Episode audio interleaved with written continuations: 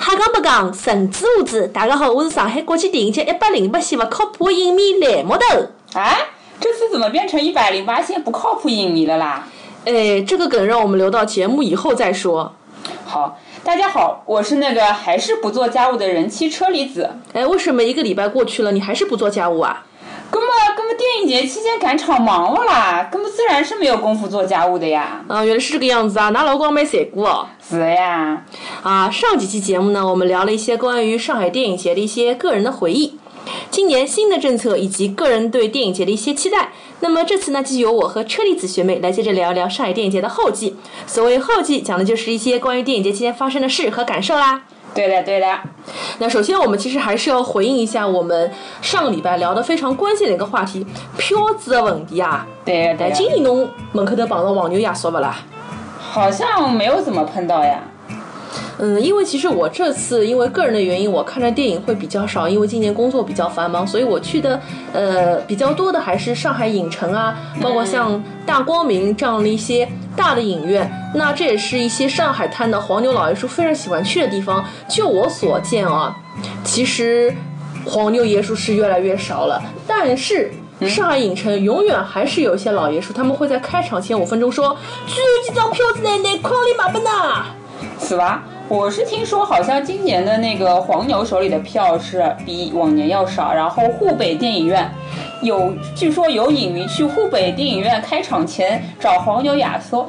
黄牛亚搜手里没有票子嘞。哎，今年居然会有这样的事情啊？是对因呀为、还是因为淘票票和那个线下同步的关系吗？不知道呀，这就不是太清楚了。但是我觉得，就是黄牛手里的票少了，说明大量的票还是留给留到了观众那里，觉得还是一件比较欣慰的事情，你说是吧？呃，倒也是，但是可能我还是会比较想念他们吧，觉得黄牛席也是一道亮丽的风景线吧。好吧，好吧。但是你前面说到更多的票到了影迷手中，那我其实心里还是会打个 question mark，嗯因为其实在这次我买到了一部比较热门的纪录片《纽约公共图书馆》，嗯那当天也是一开票马上就售罄了，虽然场次很多，但还是售罄了。那我买到的是，呃，在上海影城的早上八点半，一般性像那么早的场次，其实可能不是大家最 prefer 的这样一个场次，但它依然是售罄了。当时我抢到的时候，还觉得非常的得意洋洋啊。嗯，但可是当天我真的去观影的时候，因为我买的还是大家传说中那种皇帝位嘛，啊、皇帝位，就比较是靠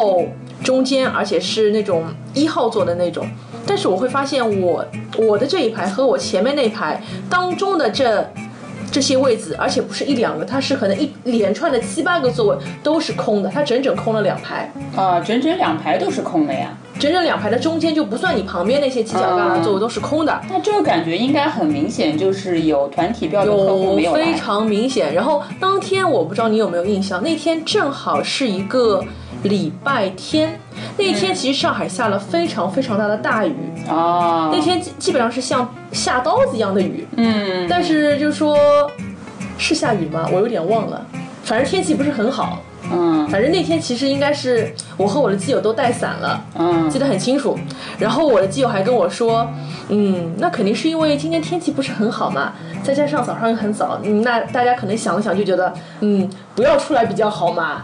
但是我觉得就那么凑巧嘛，今天整整两排中间的人都觉得那么巧，我就不想出来了。我觉得这个可能也巧合性太高了，对呀、所以可能还是觉得会有赠票和索票的行为发生。嗯，是的，是的。那你我就想问啦，那你去看那个纽约公共图书馆的时候，整体观感你觉得是怎么样？就是大家比较还比较投入吗？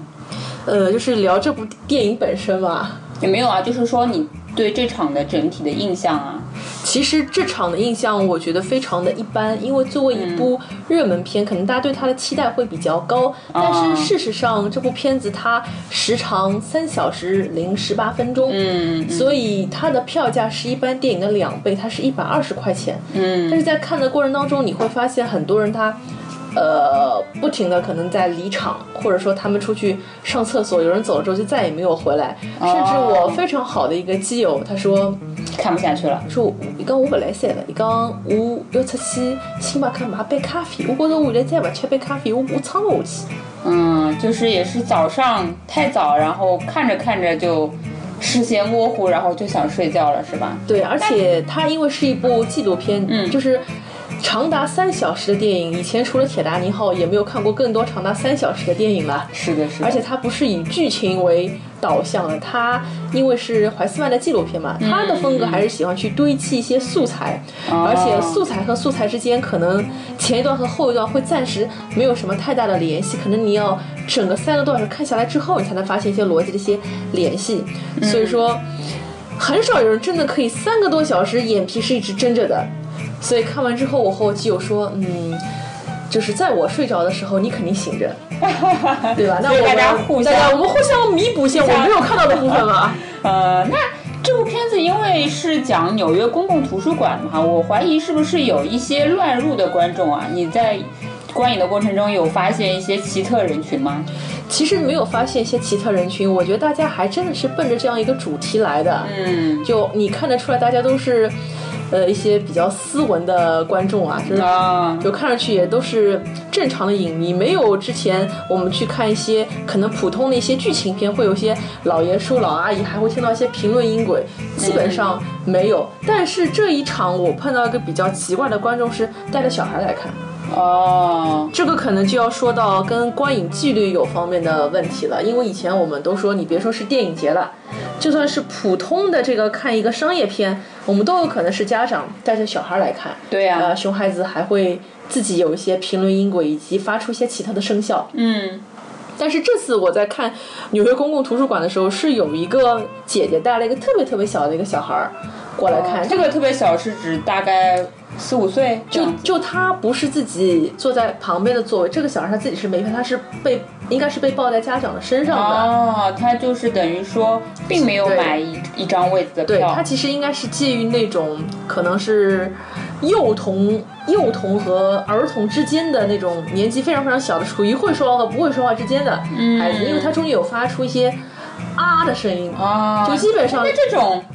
这种的话，影院的工作人员他们也不会说去嗯建议说，哎呀，不好意思，这个小孩是不是太小了？其实倒还没有，所以观看的过程当中，你会不停听到哎身后会传来一些声音，然后大家也会回过头去看，那还蛮影响观感的哎。所以我会觉得这应该其实是是一个比较年轻的观众，可能跟我们年纪差不多，或者比我们年纪还要小。但是因为自己也是个文艺女青年，又非常的喜欢这样的题材，嗯但是呢没有办法，家里也没有人带孩子，那就只能先扛着孩子，然后背着孩子就过来看了。文艺女青年，特别是结了婚、生了小孩的文艺女青年是，呃也不在少数。 哎，对对对，然后也是蛮不容易的，哎要看一部对对片子，对然后对还带着小孩冒险进来看，对，就是万一我在想，万一小孩看到一半哭了咋办？对，这是我在想的一个问题，因为其实对于小孩来说，就这样一个乌漆嘛黑的环境，你还要带他在里面坐三个多小时，其实对小孩来说也不是件很人道的事情。对呀、对呀、对，所以觉得嗯真的是挺奇特的。这算是这九年参加电影节，我觉得挺奇特的一次经验。嗯，就是影迷也长大了嘛，是呀，是呀，影迷也要就是到了成家跟那个对的，对有的。下一代的阶段对，。然后这是我们不小心就是聊多了，然后还是回到这个票务这个话题上啊。然后这次的价格其实跟往年也差不多，就基本上普通的电影是六十块钱一张票，嗯，那如果说是三个多小时，那是一百二；如果是四 K 的话，就是八十块钱。那这次你有没有买到一些你觉得可能你觉得特别贵的，然后嘖觉得有点奇怪的电影？嗯，我自己倒是基本上那些比较长的，或者说是一些四 K 修复的片子，嗯，我自己碰到的片子都是价格还比较正常，但是嗯有听说哦，听说那个日本的有几部新片的定价是呃一百二十块钱，因为照理来说一百二十块钱这个价格是给那些超长的，对超过两个小时的电影，对或者说是一些特别经典的那个四 K 修复啊、是没两错 K 修复这种大片没错。设置的。那嗯一部新片我们我能够们可以对我们可以说这部电影的名字吗？我们确定应吗？该是《小偷家族我们可以说吗？》，说了也没什么关系啊。是吧？就是。嗯大家都知道，其实这部片子其实是要在中国上映的嘛，对啊，对啊但是还是有人为了去就先保眼福，愿意花这个钱。我觉得其实就是一个愿打一个愿挨嘛，其实也嗯怨不得谁。但是是把它定成一百二十元这样的一个做法，就是你会觉得官方是太黑心吗？还是怎么样？嗯，这个就不是特别确定，说到底是、呃片商要求的，还是说是电影节是这么做的，这个就呃不是太确定到底是哪一方面造成的。但是我觉得，如果说就像去年的《昼颜》的话，它也没有卖到一百二十块钱啊。今年的《小偷家族》，你凭什么又没有见面会的情况下，单价要卖到一百二十块钱一张呢？好像有一场是有见面会，好像我记得至少有一场应该是有见面会。对啊，但是破圈破但网是你说就是，即使是有见面会卖到一百二十块钱，这个单价也是有一点点高了，因为至少它这个片子值不值这个价钱还是有待商榷吧。是，这也是也算是一大奇景了。嗯，而且今年其实对《小偷家族》的争议还是蛮大的，因为大部分人抢的原因之一，主要的原因之一也不是为了见面会，可能是为了提前看到一个没有删减过的版本。然后，但是嗯，这次的版到本底有没有删到减底有呢没？有删减，其实还是个未知之数，因为看过的人我们俩都没有看过，对所以也无从考证，对吧？对然后据说是在正式上映之后，肯定是要有删减，因为它有一些敏感镜头啊什么的嘛。对，因为我有一个看过的朋友跟我说，安藤英在里面又暴露自己的身体了。啊，嗯，，对，但是他说没没有看到暴露太多，就是可能只是一一晃一晃而过。过但是啊到底是不是有删减，这个不不得而知了。嗯，嗯不得而知。那我们接下来还是说一说这次我们的一个观影纪律嘛，因为前面也讲到，这也是一个每年电影节老生常谈的一个话题啊。是的，是的，那我不知道车厘子学妹，你就是你会不会还挺喜欢看这种，啊、电影开场之前的这个观众须知啊？观众须知应该是每年都有的吧？还是你觉得呢？是，对但我它记其实得每好年像不都一会样啊啊，其实每年都还不一样，就是它可能会有一些新的一些措辞。嗯嗯，就是今年的话，我看到它有一些措辞，就是说，诶，需要就是呃，希望观众能够在、嗯呃字幕放完亮灯之后才离场的这样的一个倡议，是吧？对，是的，其实这一点我还是挺感动的，因为我其实比较喜欢观看这样的观众须知，因为这其实可以代表主办方的一种态度嘛。嗯那你还记得观众须知里面的第一句话是什么吗？不不知道呀我。我提醒一下你好吧，每年办电影节，我们要先感谢谁？感谢感谢观众，感谢志愿者错了，啊，不是吗？第一行永远是我们首先感谢赞助商，啊，好吧，我狭它隘是了。它是一个排比句，你知道吗？首先感谢赞助商，感谢所有的志愿者，最后是感谢影迷。啊，这样子啊，对对对我们如果有原来放在这么低的位置啊， And last but not least 啊嘛，好好好对。但是第一句你永远记得要感谢那些保保某利爸爸，嗯，那些像什么对某基家基某基某爸爸， 基某手表爸 爸。啊，对，是是是，赞助商还是必须要感谢一下的。是的，是的，但是他今年是在最后，他是说了一句，请观众在字幕亮灯之后才离场。我觉得这个其实非常好，因为我们有些民间的一些影迷，其实在过去几年，通过一些非官方的渠道一直在倡导影迷朋友，我们一定要等字幕放完之后再走，嗯嗯等等等。我们也会进行一些拍拍手啊，这样一些比较具有仪式感的、比较神圣的这样的一些行为。然后我其实之前也参加过一些，比如说像大象点映举办的一些关爱片尾这样的一些活动，就是全程不亮灯。它是那个和极客一起合作的一个叫亚洲，嗯对亚具体记记不清应楚该。是亚洲关爱呃，片尾也是电电影影的的一部分。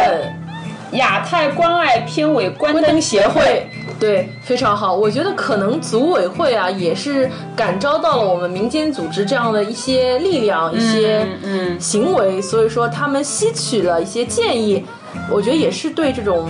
影迷的一种 echo 吧。对对对，但其实上海电影节以往的话，基本上呃所有的那个参展影院，它的一个不成文规定就是说，在电影节期间放映的电影。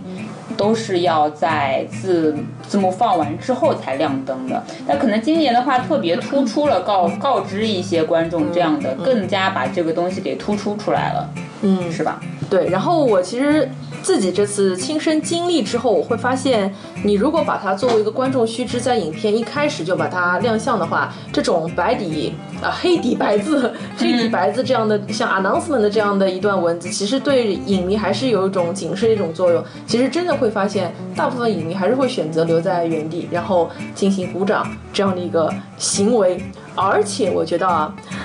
字幕放完亮灯再走有一点好处，什么呢？ ？safety 啊，因为黑灯瞎火走来走去嘛，你容易跌倒、摔跤。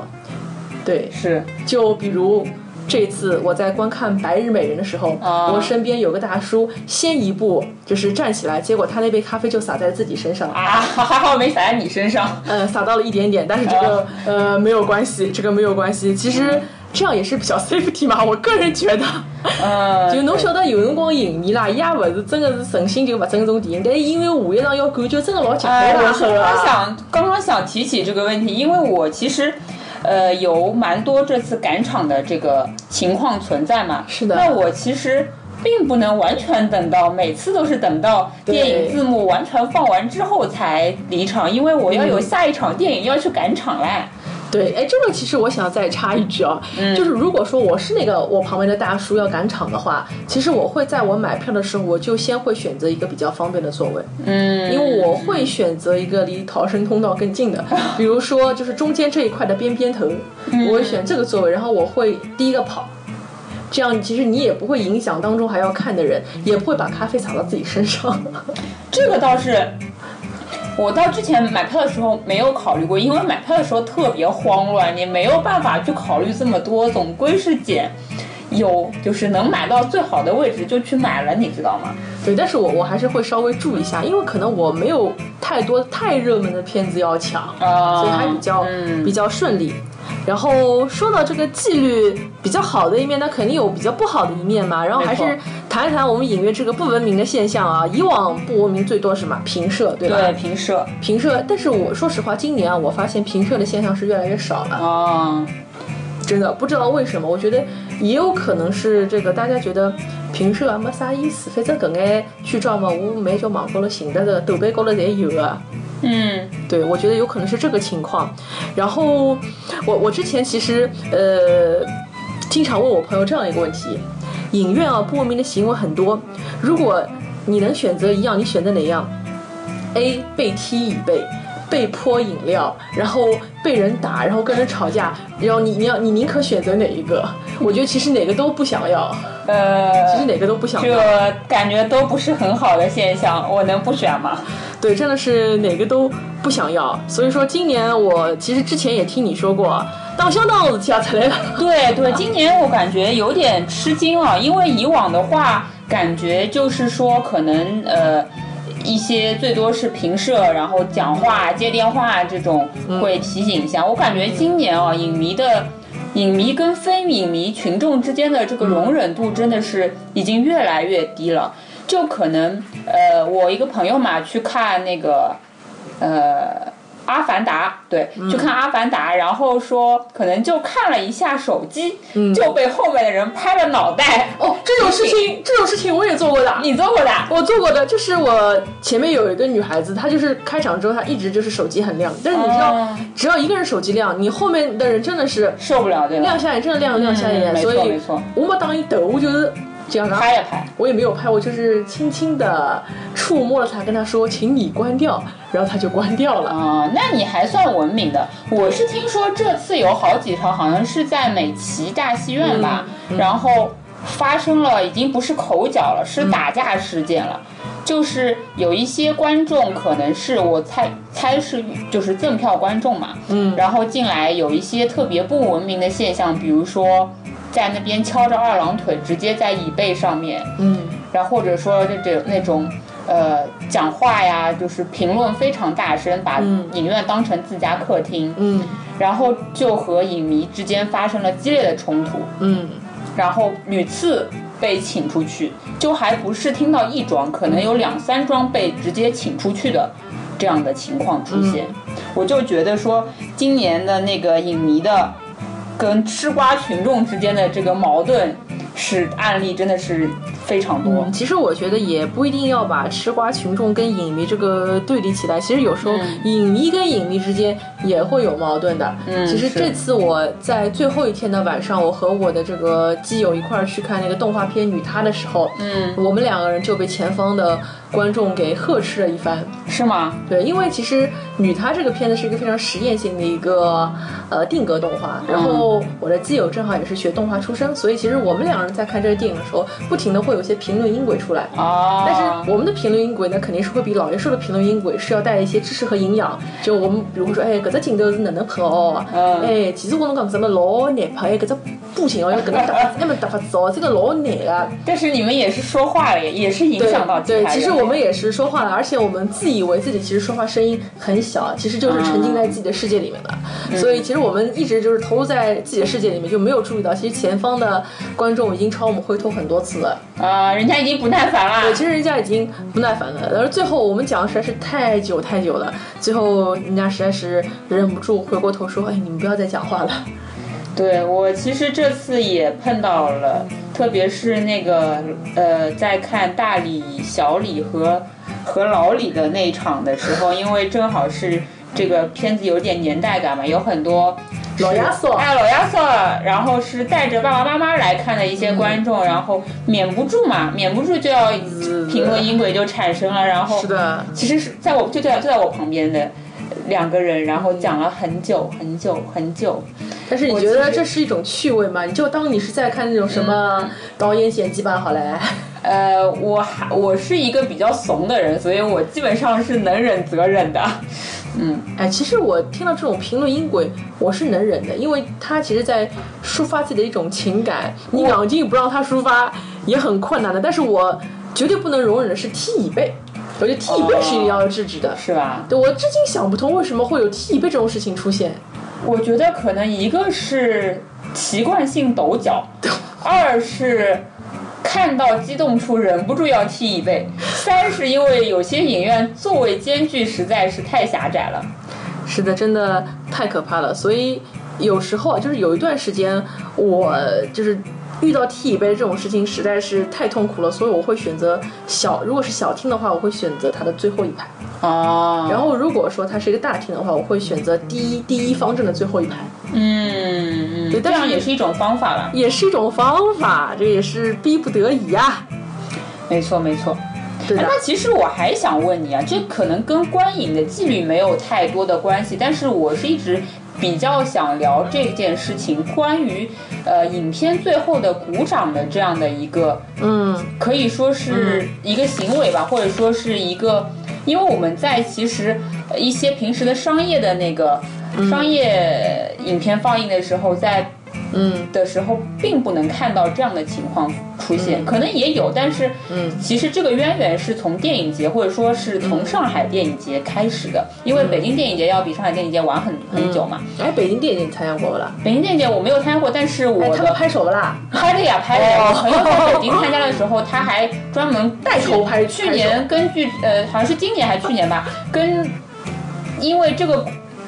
这个拍手这个事情还在网上讨论过，因为他觉得拍手没有任何的意义，并不是导演见面会。嗯对对其对实是想问你，就是觉得拍手这件事情你是怎么看的？嗯，我觉得是这样子的。在我觉得在上海电影节，我只看过两种片子，嗯就是电影分类有很多种不同的这种维度，但是我觉得最对拍手啊，我觉得两种片子，一经典老电影，比嗯，如说你说希区柯克、特吕弗，